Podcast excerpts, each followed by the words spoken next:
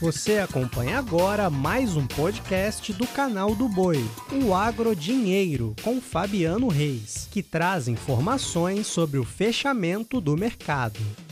Olá, amigos. Podcast Agrodinheiro no ar. Hoje é quarta-feira, 25 de maio. E olha, começo essa edição do podcast falando sobre o fechamento do mercado do milho lá na B3. Como eu já tenho dito no Agrodinheiro e também no meu programa no canal do Boi, o Agricultura BR, tem avançado a colheita do milho no Mato Grosso. E salvo saído dessa situação, cenário dos riscos de geada, e sabendo que vem uma outra frente fria aí pela frente, e essa frente fria deve ser muito mais amena do que aquela que tivemos há uma semana, milho no mercado futuro reage de maneira negativa, reage à colheita da segunda safra e reage com queda. Essa, essa seria o resumo que eu trago para você para falar do mercado futuro do milho. Mais uma vez, milho vem negociado em queda no fechamento desta quarta-feira. Julho ficou em R$ 91,31, queda de 0,97%. Setembro caiu 1,86% para R$ 94,31 centavos. Novembro ficou em R$ 96,41, com queda de 1,95%. E janeiro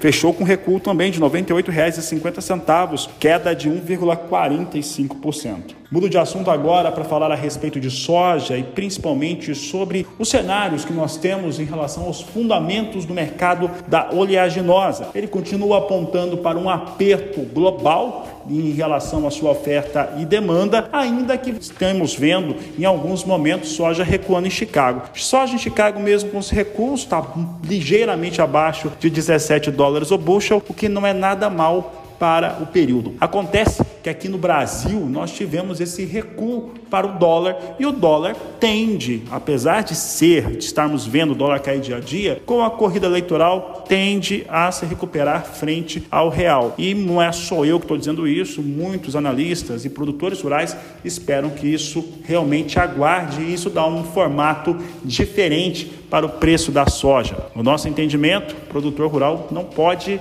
aceitar preço muito mais baixo para a oleaginosa por conta do dólar. Né? A questão de oferta e demanda segue sendo a mesma. Bom, e sobre o assunto, principalmente sobre a questão é, da soja em Chicago, eu converso com Matheus Pereira, da Pátria Agronegócios. Matheus, uma ótima tarde para você. Como é que você avalia esse momento do mercado? Boa tarde. Boa tarde, meu amigo Fabiano. De fato, a fundamentação do mercado nada mudou. A gente ainda tem um mercado de grãos, né, que coloca muita pressão sobre a safra norte-americana, demandando né, uma safra cheia em território estadunidense. Uma safra que começou com problemas de atraso de plantio, porém nessa última semana se desenvolveu muito bem. Radar de curto prazo, pessoal, está totalmente focado, ah, especialmente a meteorologia, né, para o cinturão agrícola norte-americano nesses próximos 10 dias. Já adianto que tem alguns problemas pontuais, especialmente com a volta do frio, excesso de umidade.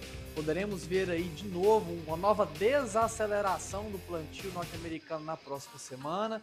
Nada para atualmente, nada para agora, somente na visão ali para comecinho do mês de junho, pessoal, que ainda vai ter muita área para ser plantada, semeada, especialmente no centro-norte uh, dos Estados Unidos, ali região uh, próxima já, não próxima, mas proximidade já ao Canadá.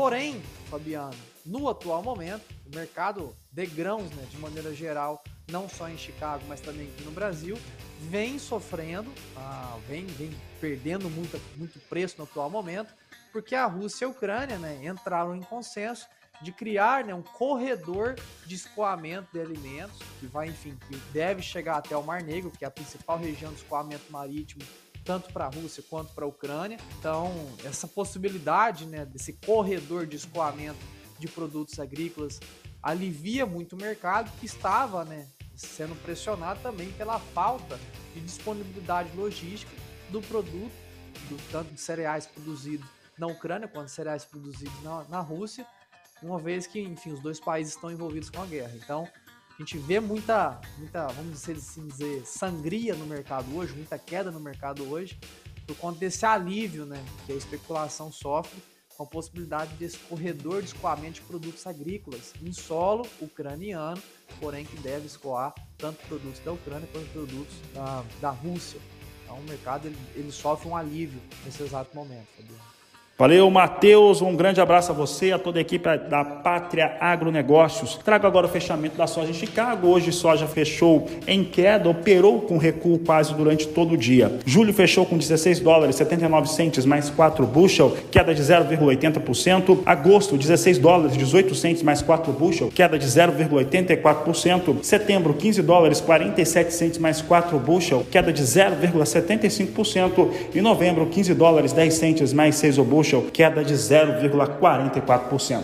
Com essas informações, eu encerro essa edição do podcast Agrodinheiro. Desejo a todos uma, um excelente final de tarde, uma ótima noite, um grande abraço e até amanhã. Você acompanhou o podcast Agrodinheiro.